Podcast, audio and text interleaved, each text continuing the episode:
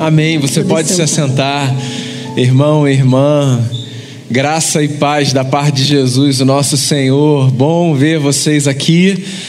Hoje eu quero conversar com você sobre paz e por isso eu chamo a sua atenção ainda para o livro de Provérbios de Salomão. Esse tem sido o nosso texto nessa série chamada Pérolas, para o capítulo de número 20, para o verso de número 3. Provérbios de Salomão, capítulo 20, verso 3. Diz assim essa pérola de sabedoria: É uma honra dar fim a contendas, mas todos os insensatos envolvem-se nelas. É uma honra dar fim a contendas, mas todos os insensatos envolvem-se nela. Essa é a nossa terceira conversa nessa série de mensagens chamada Pérolas. Como eu acabei de dizer, uma série que a gente bolou para esse mês de novembro, a fim de fomentar em você o interesse de mergulhar nesse livro fascinante que é o livro de Provérbios, que a gente chama de Provérbios de Salomão, porque tradicionalmente a maior parte dos provérbios ali é de autoria de Salomão, segundo a tradição, mas na verdade o que a gente tem ali é uma reunião de pérolas de sabedoria, que são pérolas de diversos autores, de diversas pessoas, que ofereciam ao seu povo compreensões específicas sobre a vida. Eu chamo de pérolas porque são exatamente isso, pequenas preciosidades que às vezes parecem escondidas no meio de tanta informação, mas que se revelam essenciais para a vida. Só para recapitular, para ser pedagógico, didático, a gente já conversou sobre a importância de temermos a Deus. Foi a primeira pérola, a primeira conversa na nossa série. A gente já conversou semana passada sobre a necessidade da distância dos homens maus, a distância da impiedade, a distância desse caminho que é o pior caminho que o indivíduo pode oferecer a si e ao mundo, o caminho de viver a partir da impiedade e não da piedade. E hoje eu quero conversar sobre a importância de nós buscarmos a paz. Paz. O que, que vem à sua mente quando você pensa nessa pequena, mas poderosa palavra? Paz. A paz é, antes de mais nada, um desejo universal, certo? Quem em sã consciência não deseja paz para si? Quem nunca, diante dos seus convidados, na sua festa de aniversário, olhando para aquele bolo e para aquela vela simbolicamente, como a gente aprendeu a fazer desde a infância, quando nos diziam: faça um pedido antes de apagar a vela. Ou, quem nunca nas suas orações, o que talvez faça mais parte do cenário religioso, antes de cantar o parabéns, disse: Senhor, desejo paz sobre essa vida Paz, que a paz se multiplique. Paz é um negócio que a gente deseja para a gente, paz é um negócio que a gente deseja para os outros. Nos aniversários a gente expressa isso também, no ano novo a gente deseja isso, muita paz sobre a sua vida nesse ano que se inicia. A gente sonha com um mundo de paz. A revista Rolling Stone classificou a música Imagine de John Lennon como a terceira maior música de todos os tempos. Imagine é conhecida também como o hino da paz.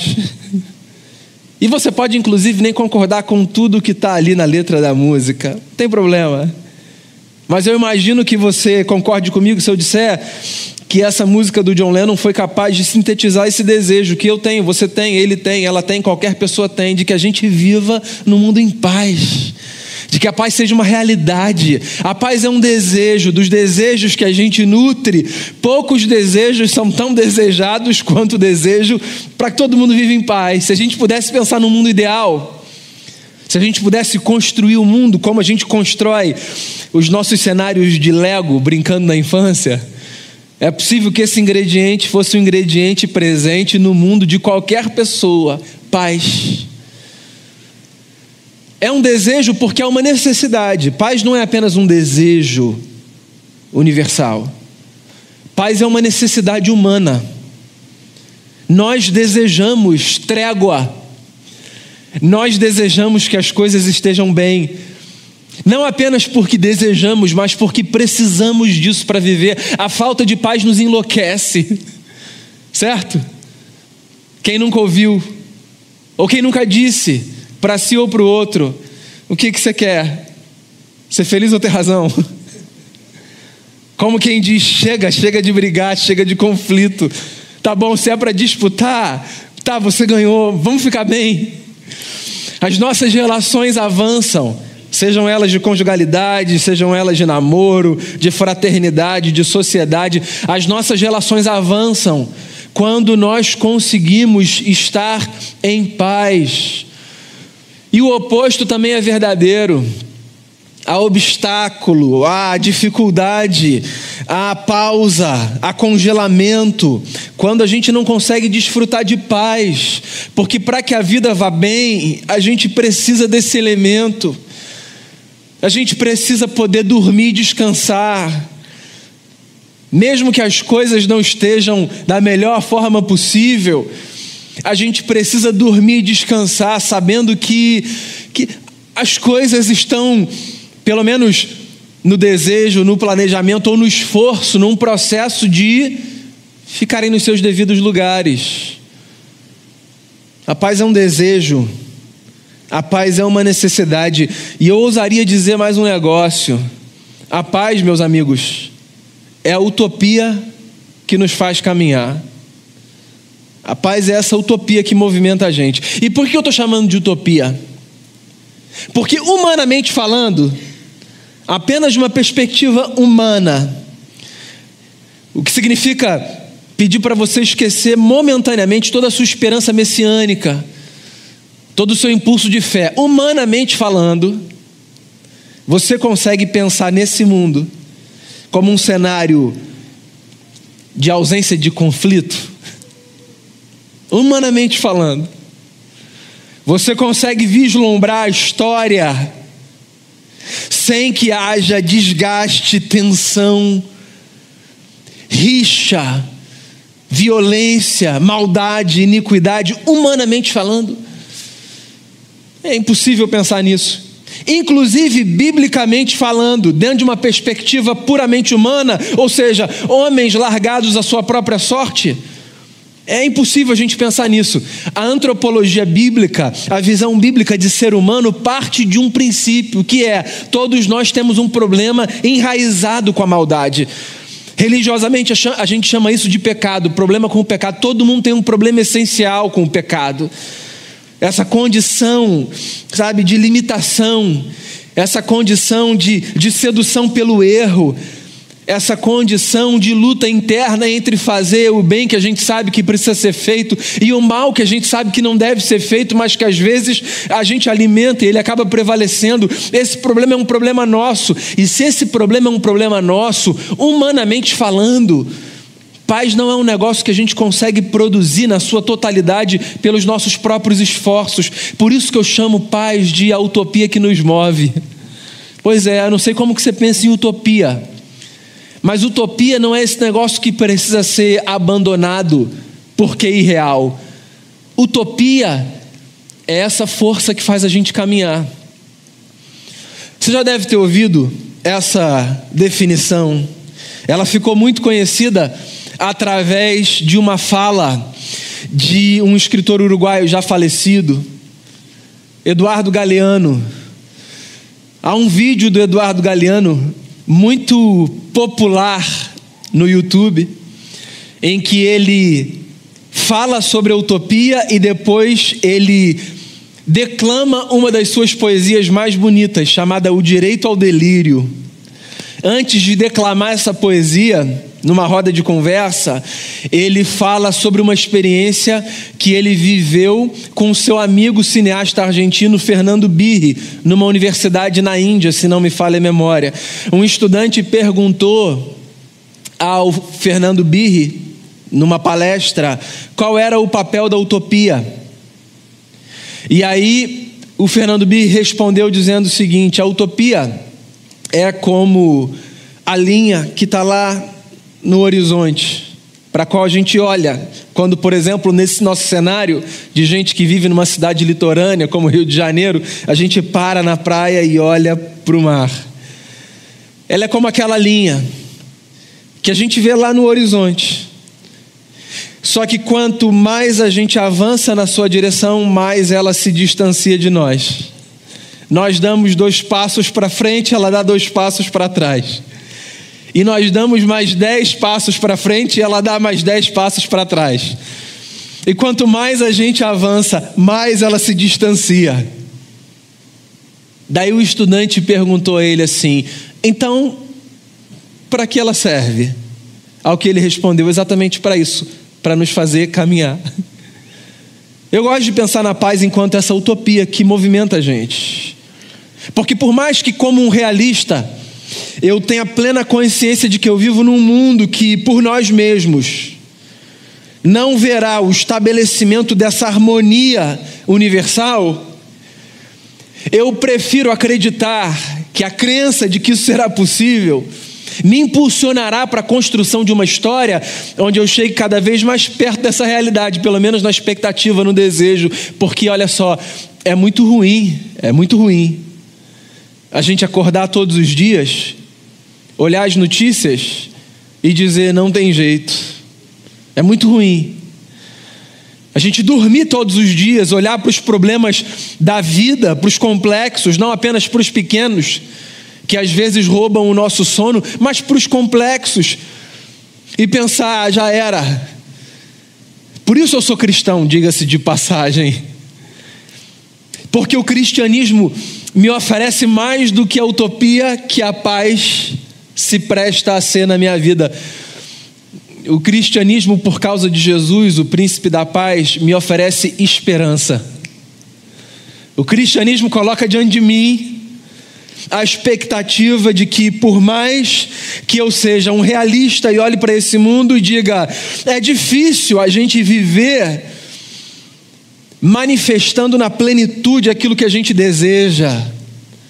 No entanto, é possível acreditar que por causa da figura de um homem que pisou o chão dessa terra, a quem outros se referiram chamando de o Filho do Homem, o grande representante da humanidade, é possível que por causa dele, a quem João se referiu chamando-o de a manifestação da glória de Deus, aquele que era desde o princípio, é possível que por causa dele a gente cultive no coração a esperança de que em algum momento, por causa dele, esse mundo seja diferente.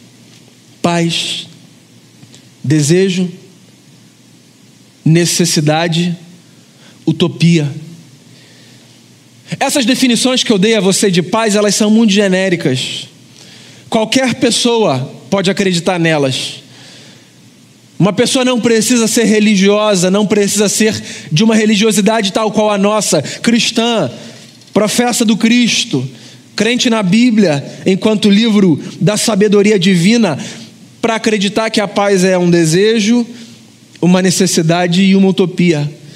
E é por isso que eu quero sair desse lugar que é comum a todos e fomentar em você uma outra consciência a consciência do que a Bíblia diz a respeito da paz. Quando a gente fala de paz na Bíblia, do que, que a gente está falando? Porque é muito lugar comum ficar com a definição de que paz é a ausência de conflito, o fim da contenda. O provérbio fala sobre isso, é uma honra dar fim a contendas, mas todos os insensatos envolvem-se nelas. É possível que você, quando pense em paz, pense exatamente nisso, na falta de conflito no fim de uma guerra. Só que paz na Bíblia tem uma compreensão mais ampla, maior e mais profunda. Paz na Bíblia, em primeiro lugar, é o resultado da manifestação de um projeto divino. Eu queria que você pensasse nisso. A Bíblia começa nas suas primeiras páginas contando de forma poética e belíssima a criação do mundo. O texto de Gênesis 1 é Quer você creia na literalidade da criação dessa forma, quer você creia que o que aqui há é uma representação simbólica da criação, seja você um cristão que creia de uma forma ou de outra, porque há exatamente essa é, diversidade na leitura do Gênesis. É inegável que em Gênesis 1 e Gênesis 2 a gente tem uma poesia linda, que fala sobre como todas as coisas vieram à existência. E se você conhece o texto, e você pode ler depois se você não conhece, o texto fala sobre uma terra sem forma e vazia, certo? E o Espírito de Deus se movendo sobre a face das águas. Olha só que força bonita nessa poesia. Há caos e há o sopro divino, o Espírito de Deus, que se move sobre a face das águas, que está ali me perdoe a força da expressão, chocando um universo, sabe? Ali se movimentando para trazer a existência, aquecendo com o seu poder uma realidade que não existe. Essa é a força da expressão hebraica que está por detrás. Há uma terra caótica, sem forma e vazia. E há o Espírito do Deus que ali se move sobre as águas, permanece ali, movimentando as coisas. E aí o desdobramento de Gênesis 1 é a criação, que nada mais é do que o cenário de Deus colocando as coisas todas nos seus respectivos lugares. É isso, Gênesis 1 e Gênesis 2, que fala sobre a formação do homem e da mulher, é essa descrição religiosa da organização do mundo. E aí o que a gente tem, de maneira geral, é um mundo que sai do caos para a ordem. Você percebe que o que acontece na criação, nas entrelinhas, é o estabelecimento da paz. Paz na Bíblia é isso. Paz na Bíblia, mais do que a ausência de conflito, é a manifestação da ordem. Paz.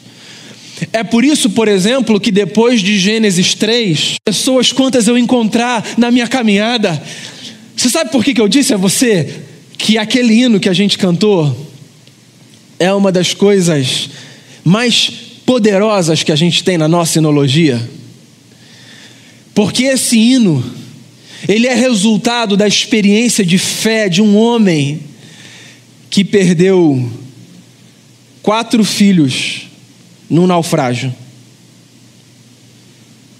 Um homem que vivia nos Estados Unidos e que iria numa viagem com a sua família para a Inglaterra e que, por força do trabalho, teve de permanecer na cidade de Nova York.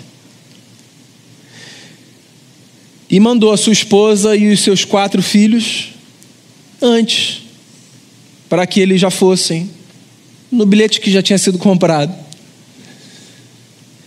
Esse navio onde está sua esposa e os seus quatro filhos afunda no Atlântico. A sua esposa sobrevive, os seus quatro filhos não. Quando a sua esposa chega à Inglaterra, ela manda para ele um bilhete. Ela diz assim: Viva, porém só. E esse homem entra num outro navio e ele faz a sua viagem até encontrar a sua esposa. No lugar onde o naufrágio aconteceu, alguém no navio em que ele está diz a ele: Foi aqui que tudo aconteceu. Os seus filhos estão por aqui. E esse homem vai para sua cabine no navio. E ele escreve essa letra, que por sinal, no português a gente traduziu cantando Sou feliz com Jesus. Sou feliz com Jesus, sou feliz com Jesus, meu Senhor.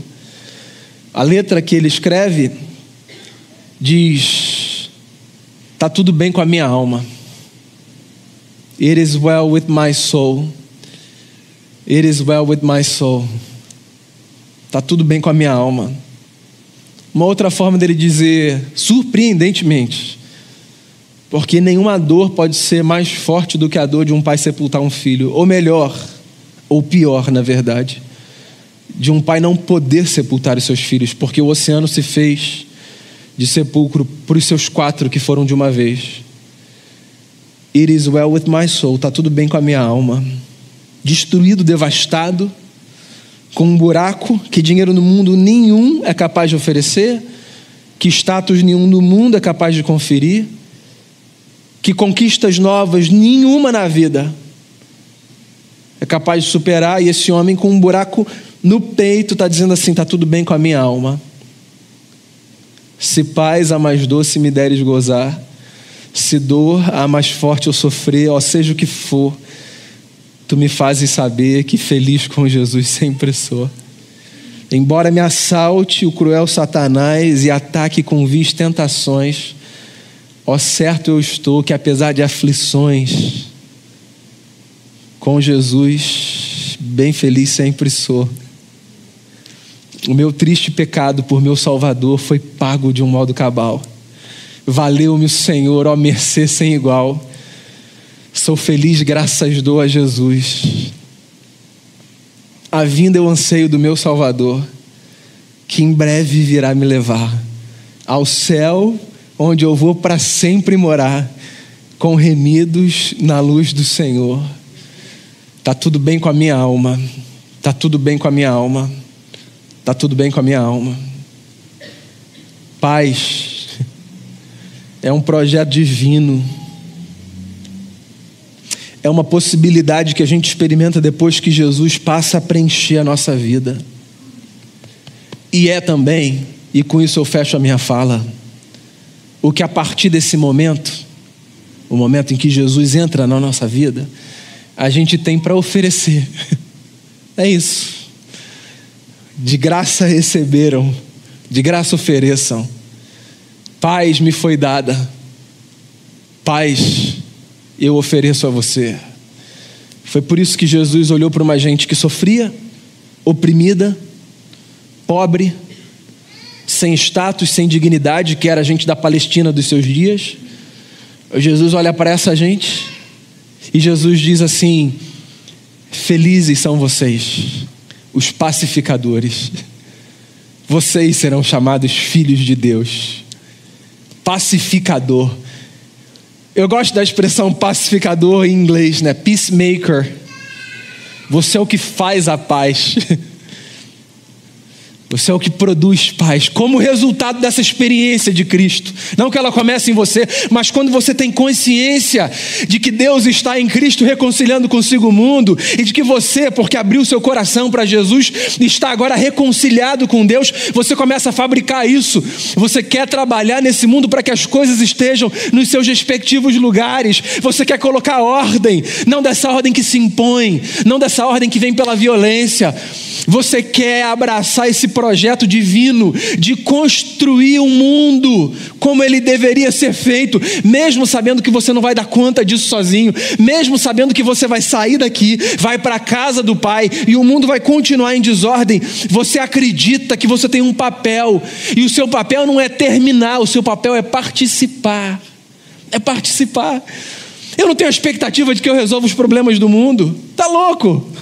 Eu espero que você não tenha também. Mas eu também não quero ser contado entre aqueles e aquelas que sentam e veem a malignidade se impor. Eu quero ser a resistência à malignidade em nome não de uma agenda religiosa, mas do espírito do evangelho que mudou a minha vida. Eu quero poder oferecer não no macromundo. Eu não faço parte das camadas do macromundo. Se você faz, ok, ofereça no macromundo também. Eu quero oferecer no micromundo das minhas relações resistência a qualquer projeto de malignidade. Eu quero todos os dias vencer não o outro, mas a minha pior versão, para que eu não seja um promotor da maldade nesse mundo. Eu quero. Eu quero que meu casamento seja uma benção, eu quero que a educação dos meus filhos seja uma benção, eu quero que o meu trabalho seja uma benção, que o meu ministério seja uma benção, que a minha vida em família seja, não como resultado do que os outros vão fazer, mas como resultado da consciência que eu tenho de que eu exerço um papel e o meu papel é contribuir para que esse mundo seja um mundo de pacificadores, de gente que ouviu a convocação de Jesus e que disse assim: Eu quero fazer parte desse projeto, de ser um pacificador, porque de guerra, violência, desordem e caos, esse mundo já está cheio. Eu espero, irmão e irmã, que essa conversa tenha encorajado você aqui e aí a buscar a paz e a evitar a contenda e a acreditar que esse desejo, essa necessidade e essa utopia são uma possibilidade quando a gente encontra em Jesus a esperança da nossa vida. Que Jesus seja a esperança da sua vida e que você seja a expressão de Jesus na vida daqueles que não conhecem ainda, para que eles encontrem esperança nessa vida. E que no que depender de nós, por causa dele, esse mundo seja melhor. Amém? Vamos fazer uma oração?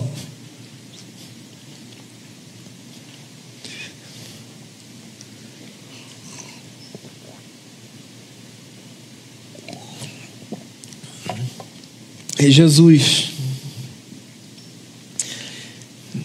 a gente vive com expectativas que às vezes são tão altas no coração,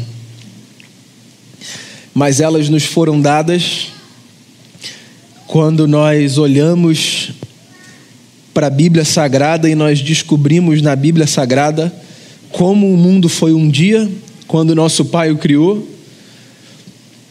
e como o mundo pode ser por causa do trabalho de Jesus. Nós nós temos expectativas porque nós aprendemos na Bíblia o tipo de gente que o Senhor deseja que a gente seja. Nós não queremos ser contados entre os loucos que tentam, pelos seus próprios esforços, pelos seus próprios métodos e com as suas próprias armas arrumarem o mundo. Nós não queremos ser entre, entre esses dessa gente, dessa gente insana, tola, porque a tua palavra nos ensina que o problema que assola o mundo nasce dentro da gente, de modo que se a gente quer resolver o lado de fora, mas ignora a nossa incapacidade de resolver o lado de dentro, a gente é como quem nada e morre na praia, como quem vive enxugando o gelo. O que a gente quer, Jesus, é partir de um ponto a gente quer partir desse ponto de reconhecer que não existe a menor forma de nós sermos melhores do que fomos se nós não nos prostrarmos diante de Ti, dizendo: tenha misericórdia de nós, salve-nos. E essa é a oração que eu faço nessa manhã com quem está aqui, com quem está longe. Salve-nos, Senhor. Salve-nos de sermos redentores de nós mesmos, salve-nos de sermos justiceiros nesse mundo, salve-nos, Senhor, de sermos a régua que é usada para medir a tudo e a todos, salve-nos, nos dê a graça de prostrarmos os nossos joelhos diante de Ti, de clamarmos por misericórdia e de contarmos com a Tua bondade para sermos Teus cooperadores nesse mundo. É isso que a gente foi chamado para ser cooperador do Senhor. Nós queremos contribuir com o Senhor. Nós queremos aprender com o Senhor. Pois foi essa convocação que o Senhor fez um dia lá atrás. O Senhor disse: Venham e aprendam de mim. E nós queremos aprender do Senhor, seguindo os teus passos, acreditando na Sua mensagem experimentando o poder do Teu Espírito que nos preenche. Nós queremos aprender do Senhor. Tome a nossa vida, encha-nos com a tua graça, nos dê a tua paz e faça de nós, por favor, esses pacificadores e pacificadoras que serão chamados filhos e filhas de Deus. É no teu nome, Jesus, e contando com a tua misericórdia que eu oro por mim e por cada pessoa aqui. Amém. Amém. Louvemos ao Senhor.